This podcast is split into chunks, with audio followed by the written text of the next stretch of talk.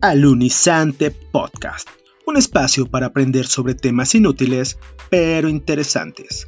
Arte, ciencia, cultura, política, cine, libros, música y un sinfín de temas que a todos encantarán. Alunizante Podcast, comenzamos.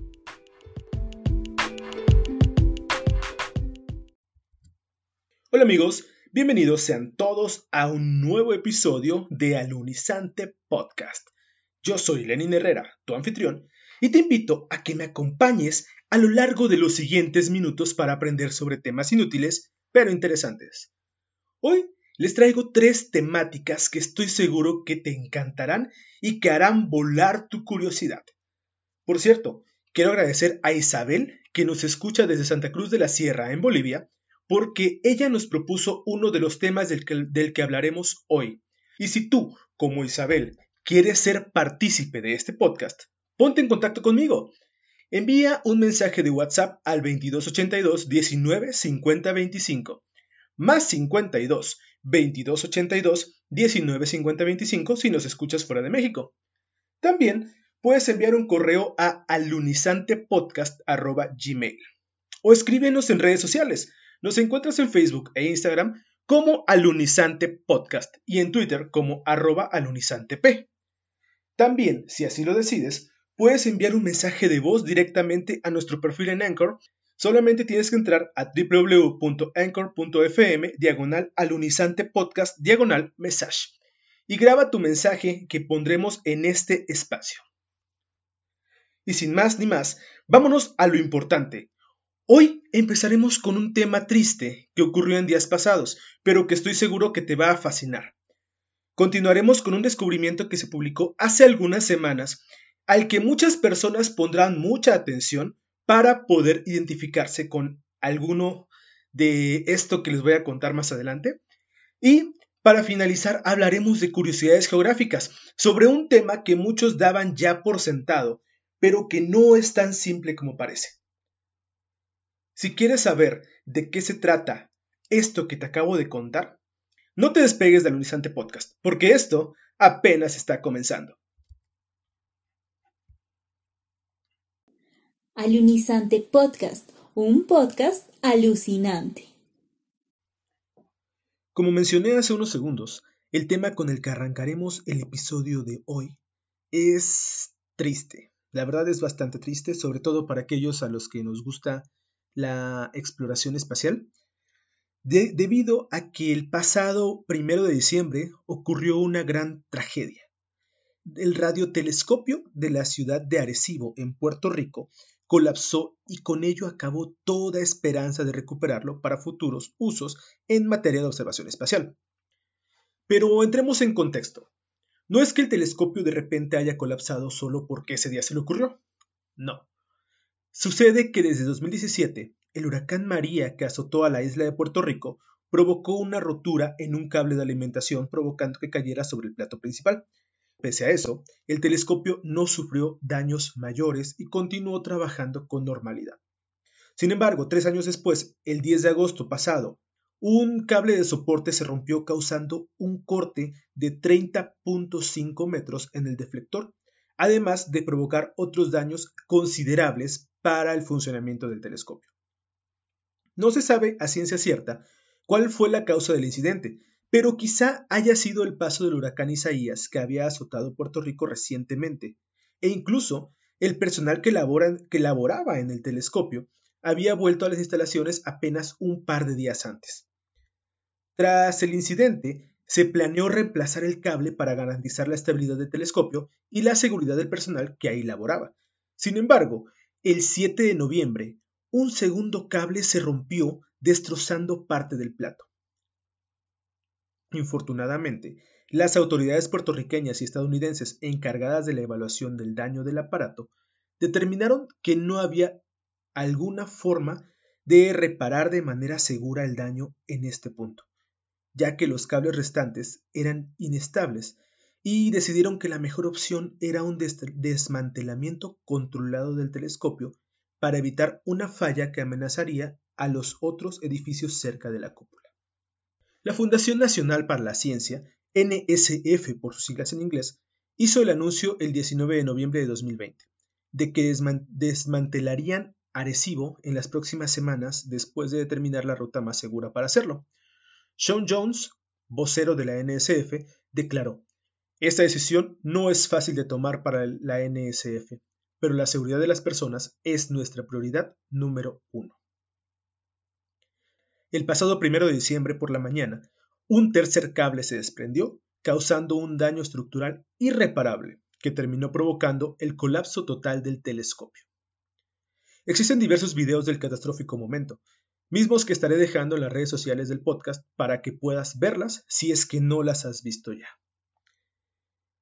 Pero vamos a repasar primero qué se hizo con el telescopio Arecibo y después qué es lo que va a pasar posterior a este colapso.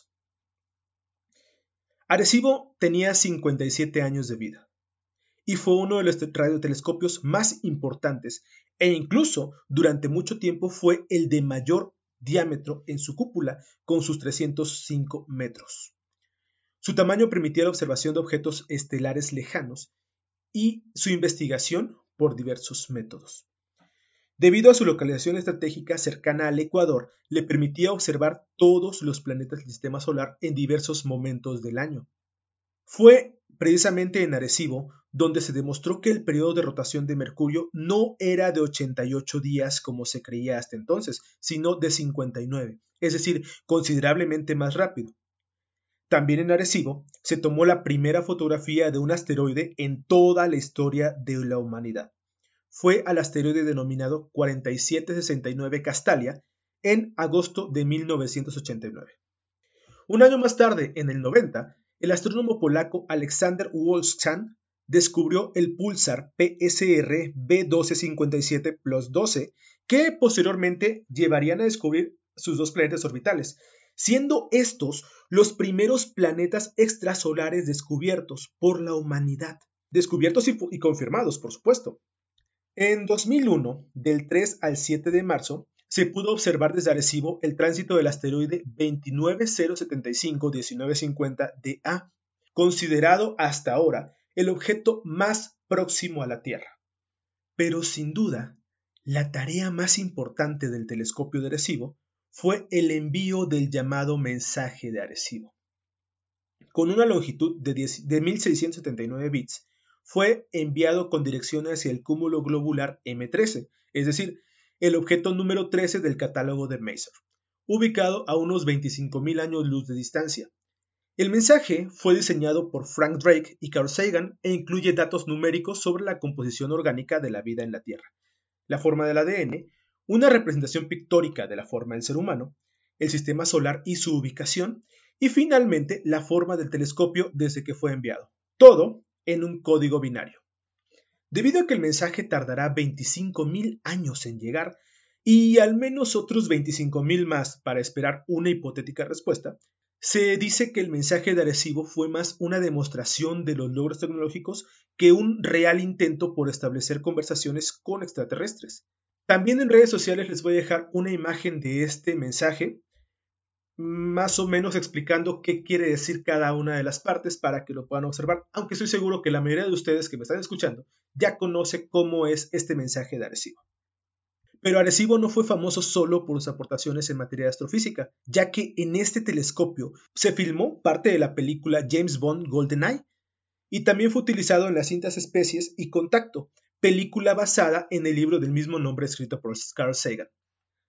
Hasta ahora, no se tienen noticias por parte de la NSF sobre si se construirá un nuevo telescopio en el sitio donde estaba el que recién colapsó, o si se trasladarán las instalaciones a otro lugar, aunque hay que eh, recordar que en ese mismo lugar hay un observatorio complejísimo y que será difícil de desmantelar para trasladar a otro lugar. Sin embargo, el director del observatorio, Francisco Córdoba, dijo que aún es demasiado temprano para determinar si se puede reconstruir ahí o no. Y aún no hay noticias sobre qué es lo que pasará con este radiotelescopio. Mientras tanto, el mundo de la astrofísica y de la observación espacial aún está triste por la pérdida del histórico radiotelescopio de Arecibo. Para hablar precisamente sobre imágenes del espacio, te quiero recomendar un libro llamado Un año en el espacio, escrito por el astrofísico, astronauta y habitante alguna vez de la Estación Espacial Internacional, Scott Kelly. Sí, el mismo que publica en Twitter fotografías sobre nuestro planeta y de objetos espaciales. Él escribió un libro llamado precisamente Un año en el espacio, donde nos narra justamente qué es lo que vivió mientras él estaba en la Estación Espacial Internacional a lo largo de todas sus experiencias que tuvo ahí.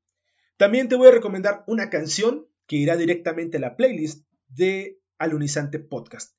Una canción precisamente que habla sobre el espacio y se llama Serenade from the Stars de Steve Miller Band, que en este momento está agregándose a la playlist. Escúchala, síguela en Spotify. Mientras tanto, vámonos con el siguiente tema del día de hoy. Yo escucho Alunizante Podcast. Hace pocos días fue publicado el resultado de una investigación rusa en el que afirma que no existen solo dos cronotipos en el ser humano. Pero, ¿qué es un cronotipo? Bueno, la variación en el ritmo circadiano endógeno propio de cada persona es a lo que se le conoce como cronotipo. Un ciclo circadiano es el ciclo fisiológico que ocurre de manera repetitiva cada 24 horas, y de ahí su nombre, circadiano, circa alrededor 10 día, circadiano alrededor del día. A las variaciones de estos ritmos es a lo que se le conoce como cronotipo. Dicho de manera más coloquial, pero guardando las debidas proporciones, un cronotipo es como un reloj biológico que nos marca las actividades que vamos a hacer o los momentos en los que tendremos más o menos energía a lo largo del día. Hasta hace no mucho se establecía que existían dos cronotipos, los diurnos, también llamados alondras, y los noctámbulos o búhos.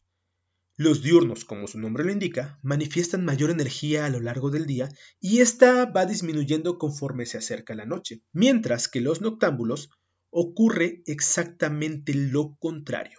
Conforme se acerca la tarde, empiezan a registrar un incremento energético y durante la noche son mucho más productivos que en el día, que es cuando tienen cada vez menos energía, se sienten somnolientos, se sienten fatigados y son menos productivos. Estoy seguro que muchos de ustedes van a conocer a muchos noctámbulos e incluso pueden sentirse noctámbulos y pueden tener problemas con los horarios laborales, sobre todo en esta parte del globo, porque no están adaptados a las personas noctámbulas están adaptados a los diurnos que son mayoría. Sin embargo, esta clasificación de diurnos y noctámbulos se queda corta de acuerdo con una investigación publicada hace unos pocos días por el psicólogo ruso Dmitry Sveshnikov de la Universidad Rusa de la Mesa de los Pueblos, conocida como RUDN. RUDN. Sveshnikov utilizó a 2.300 voluntarios a quienes aplicó una batería de test para conocer sus hábitos de sueño. Posteriormente, se realizaron una serie de estudios de imagen para medir el grado de vigilia o de adormecimiento a lo largo del día, contrastando contra sus actividades eléctricas neuronales. Según los resultados obtenidos por Sveshnikov, no son dos, sino seis los cronotipos encontrados en los participantes. Dichos cronotipos son matinal, que se mantiene activo por la mañana y su energía decrece conforme va avanzando el día. El vespertino, que es exactamente al revés, comienza la mañana sin energía, pero la va recuperando a medida que avanza el día con un pico en la noche. El hiperactivo, que mantiene un alto nivel de energía y de actividad durante todo el día. Es constante, no hay ni picos ni valles y todo el tiempo tiene energía. El diurno soñoliento, que comienza activo pero su cronotipo recae rápidamente a mediodía. A partir de ahí se recupera hasta alcanzar un nuevo pico nocturno. El diurno, que es el inverso del anterior, su máxima actividad es en las horas centrales del día e e, y lo empieza con poca energía y lo cierra con poca energía también. El moderadamente activo, que mantiene una baja actividad a lo largo de todo el día, que es el contrario al hiperactivo, y estos son los seis cronotipos. ¿En cuál es con el que te identificas tú?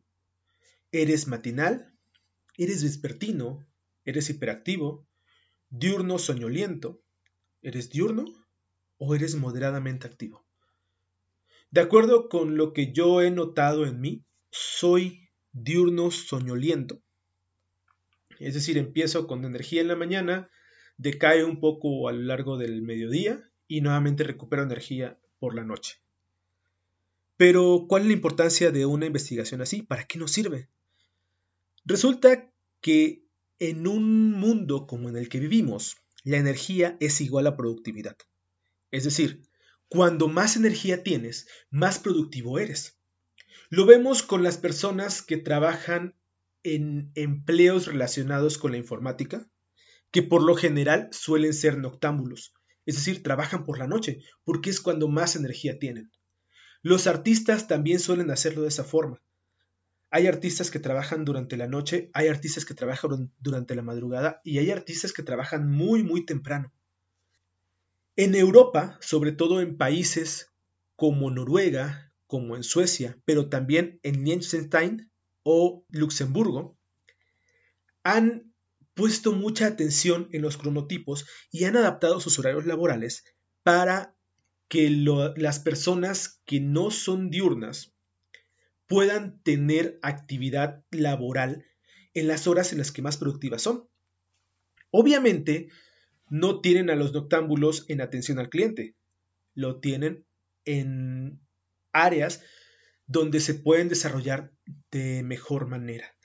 Pero ya las empresas empiezan a trabajar con estos cronotipos para que el empleado sea más productivo y obviamente genere mayores ganancias para las empresas. En este lugar del mundo, me refiero a América Latina e incluso en Estados Unidos, somos todavía muy reacios a adaptarnos a estos diferentes horarios. Creemos que aquel que duerme en el día y trabaja en la noche es anormal, pero no es así. Resulta que la humanidad es muy diversa y en este caso los cronotipos son una muestra más de la diversidad que existe en nuestra especie. Para recomendarles un libro, no habla precisamente sobre cronotipos, pero sí habla de enfermedades del sueño. En este caso voy a hablarles de Insomnia de Stephen King, el rey del terror. Este libro no es precisamente de terror, sino más bien de suspenso. Nos habla sobre un anciano que después de morir su esposa, empieza a presentar episodios de insomnia cada vez más prolongados. Y estos episodios le provocan o le desarrollan ciertas habilidades para conocer ciertas partes de la conducta de las personas relacionadas con una hipotética aura. Y esta aura, el anciano las empieza a relacionar con algo que ya no les voy a decir qué es porque sería un spoiler muy, muy fuerte y no estoy dispuesto a hacerlo. Léanlo, es un libro que pueden conseguir fácilmente en físico aquí en México a través de Amazon, en la editorial de bolsillo. También pueden encontrarlo en editorial Círculo de Lectores, si no recuerdo mal. Y de todos modos es fácil conseguirlo en PDF o en versión ebook para Kindle o para e-readers. Háganlo, léanlo, es un libro realmente recomendable, vale mucho la pena. Y la canción que vamos a agregar a la playlist de Alunizante Podcast es una llamada precisamente Night Owl, que es como se dice en Estados Unidos, como se dice en inglés, a las personas noctámbulas. Night Owl de la banda Metronomy, que se va directamente a la alunizante playlist. Escúchala, síguela, solo en Spotify. Y mientras lo haces, yo te digo que nos vamos directamente con el tercer y último tema del episodio de hoy. Un tema que estoy seguro que tú creías saber, pero que tiene muchas más implicaciones que aquellas que lógicamente ya conoces. Vámonos con este tema sobre curiosidades geográficas. Alunizante Podcast. Antes de empezar con este último tema, les voy a hacer una pregunta a todos ustedes que están escuchando Alunizante Podcast. Les voy a hacer la pregunta y les voy a dar un poco de tiempo para que la respondan. No se vayan con lo primero que les venga a la cabeza. Piénsenlo muy bien antes de responder.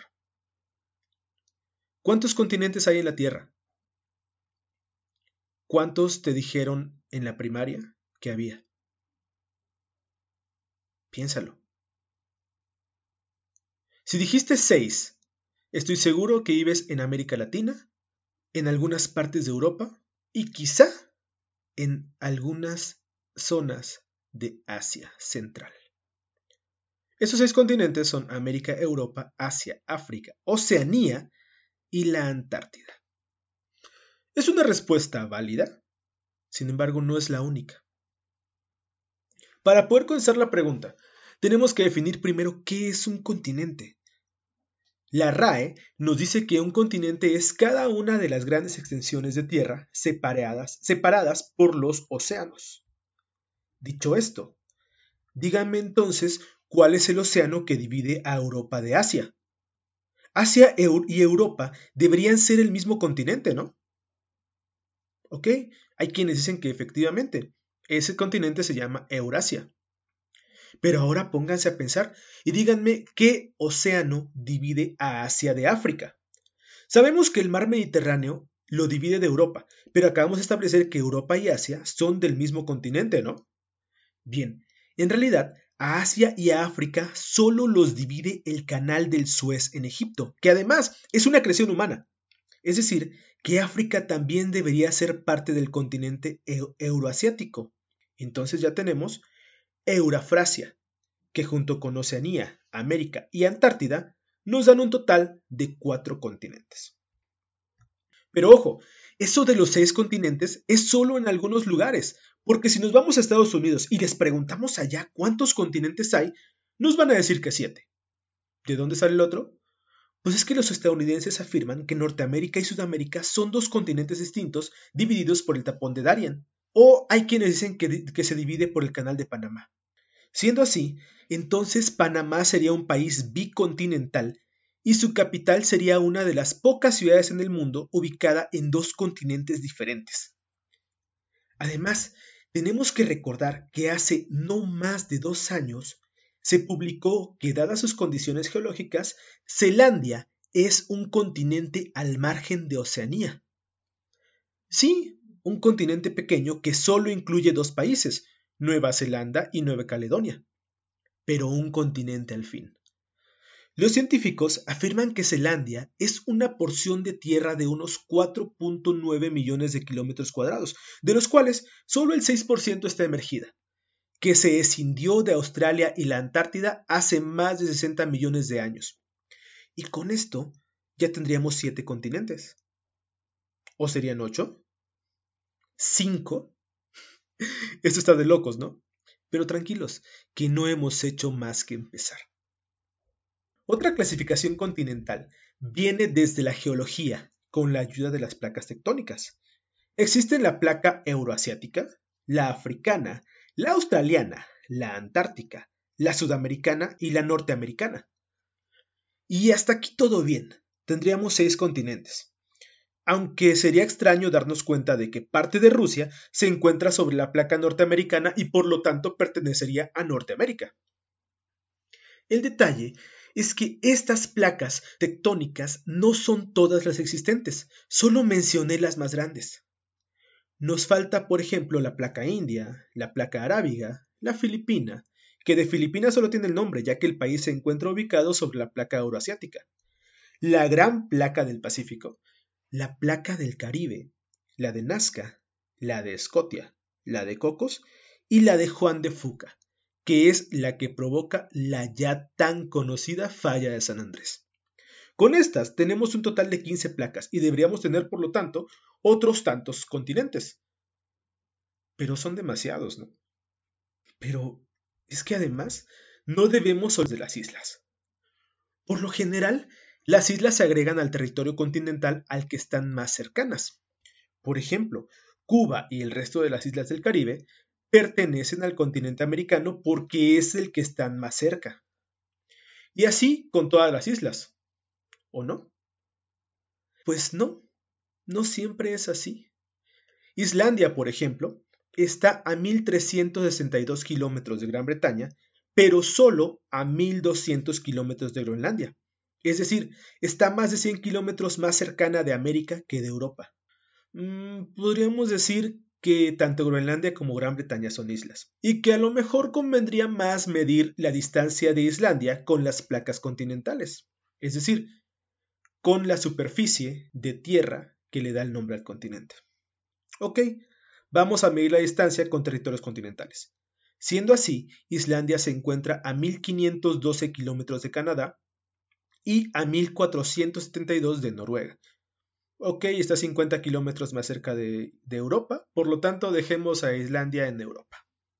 No vamos a moverle tanto. ¿Ya les dio vuelta la cabeza o todavía no? Pues vamos a hablar ahora sobre las islas de Oceanía.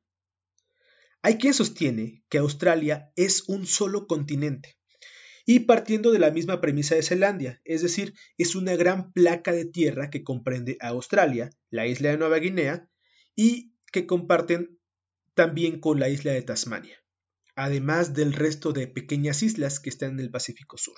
Aquí el detalle es que gran parte de la comunidad geológica internacional aboga por dejar de usar el nombre de Oceanía y reivindicar Australia como un continente, en fin, son cosas de geólogos, yo no me voy a meter en esos embrollos. Pero vamos a seguir ahora con temas igual de curiosos. Hablemos de los países bicontinentales, es decir, aquellos países cuyos territorios se encuentran en dos continentes. Vamos a empezar con una isla que acabamos de mencionar, Nueva Guinea, que como ya les dije pertenece al continente australooceánico o como se llame. En esta isla hay dos países, Papúa Nueva Guinea y parte de Indonesia. Sin embargo, la mayor parte del territorio de Indonesia se encuentra en el continente asiático, haciendo de este un país bicontinental. ¿Recuerdan que les mencioné hace unos minutos cuál era el límite entre Asia y África? Si no lo recuerdan, tienen muy mala memoria, se los acabo de decir. Es el Canal del Suez en Egipto. Por lo tanto, este límite convierte al país de los faraones en un país bicontinental, pues más allá del Suez está la península del Sinaí en Asia, que todavía forma parte del territorio egipcio. Otro país bicontinental es España, ya que la mayoría de su territorio se encuentra en Europa. Sin embargo, las Islas Canarias están dentro de territorio africano, además de que posee dos pequeños enclaves en Marruecos, Ceuta y Melilla. Y aunque no lo crean, Estados Unidos también es un país bicontinental, ya que su estado número 50, Hawái, es parte del continente australooceánico. ¿Australooceánico? ¿Realmente existe ese término o me lo acabo de inventar? El reino de Dinamarca en Europa tiene un gran territorio en América, Groenlandia, que abarca nada más y nada menos que el 98% de la superficie de aquel país. Y partiendo de este dato, podemos decir entonces que Dinamarca es más americana que europea. Si afirmamos que el límite entre Europa y Asia son el río Ural y los montes del mismo nombre, como tradicionalmente ha sido hasta ahora, nos encontramos con que Azerbaiyán es un país bicontinental también, ya que dos de sus provincias están totalmente en tierras europeas y una tercera es atravesada por el río Ural, es decir, está entre los dos continentes. Además, tiene una ciudad transcontinental, Atirau. Atirau tiene la mitad de su territorio en Asia y la otra mitad en Europa. No muchas ciudades pueden decir eso. Cuando hablamos de países bicontinentales, estoy seguro de que el primero que les viene a la cabeza es Rusia. Y es que de los 17.1 millones de kilómetros cuadrados del territorio ruso, el 75% se encuentra en Asia y el 25% restante en Europa. Y como dato curioso, hasta hace poco más de 150 años, Alaska pertenecía a Rusia, y de no haberlo vendido a Estados Unidos, serían un país tricontinental. Estambul es la ciudad transcontinental por excelencia. Es la más conocida del mundo famosa por su posición estratégica al hallarse exactamente entre Asia y Europa, y ser, el eh, y ser el puerto que marcaba el rumbo de comercio entre estos dos continentes. Debido a esto, Turquía, país al que pertenece Estambul, es también un país bicontinental. ¿Se acuerdan que les dije que Rusia pudo haber sido un país tricontinental? Pues resulta que hoy día tenemos uno que sí lo es, aunque es un tanto controversial debido a su posición. Se trata de Chile. Y es que si bien la gran mayoría de su territorio está en Sudamérica, también cuenta con una municipalidad insular llamada Rapanui que se encuentra ubicada en Oceanía. Además de tener un reclamo territorial en la Antártida. Ok, ok, ok. Pero es solo un reclamo, ¿no? Pues no. Resulta que administrativamente Chile tiene una comuna en la llamada Tierra de O'Higgins, en la superficie de la península Antártida, donde habitan permanentemente unas 150 personas entre civiles y militares. La mayoría de estas personas habitan en un pueblo llamado Villa Las Estrellas, que cuenta con un aeródromo, un banco, una escuela y una guardería infantil, entre otros edificios.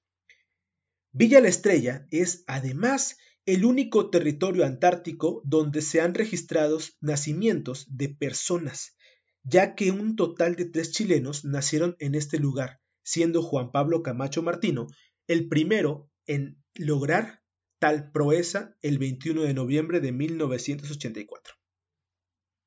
Estos que mencioné son solo algunos de los países transcontinentales del mundo.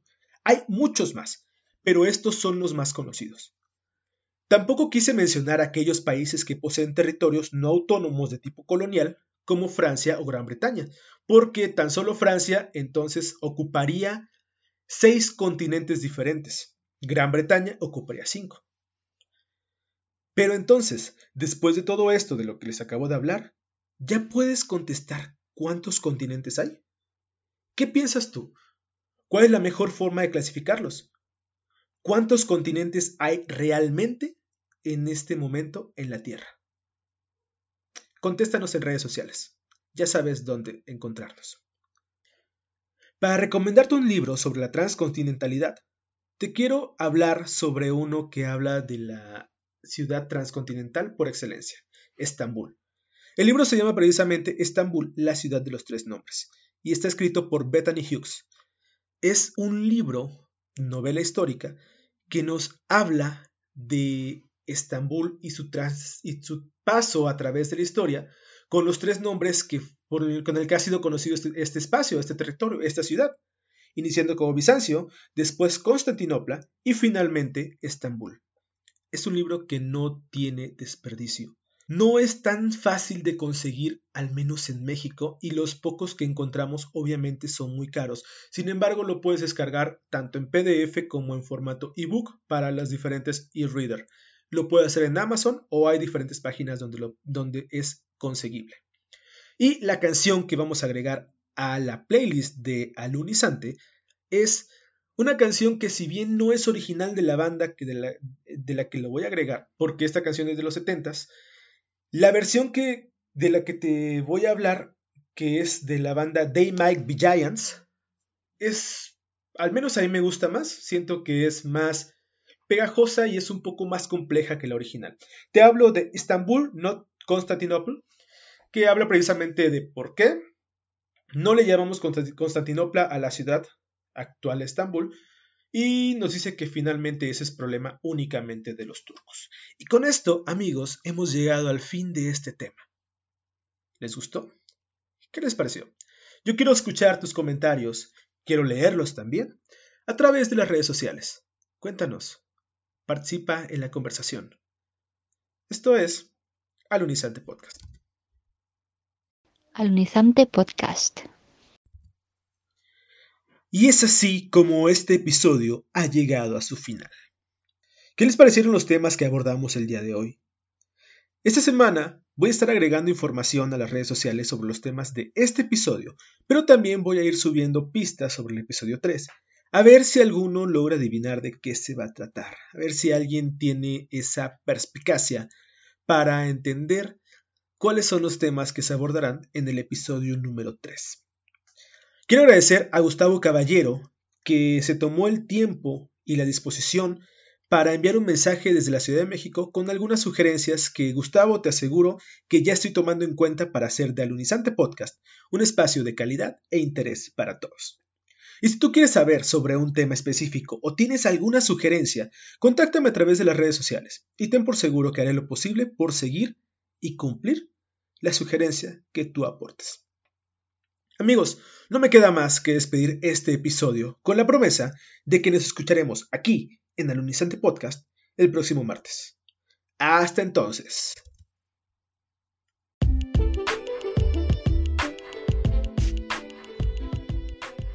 Esto fue Alunizante Podcast, un espacio para aprender sobre temas inútiles, pero interesantes. No te pierdas nuevos episodios todos los martes a través de la plataforma podcasting de tu preferencia y síguenos en redes sociales, Facebook, Instagram y Twitter. Nos encuentras como Alunizante Podcast.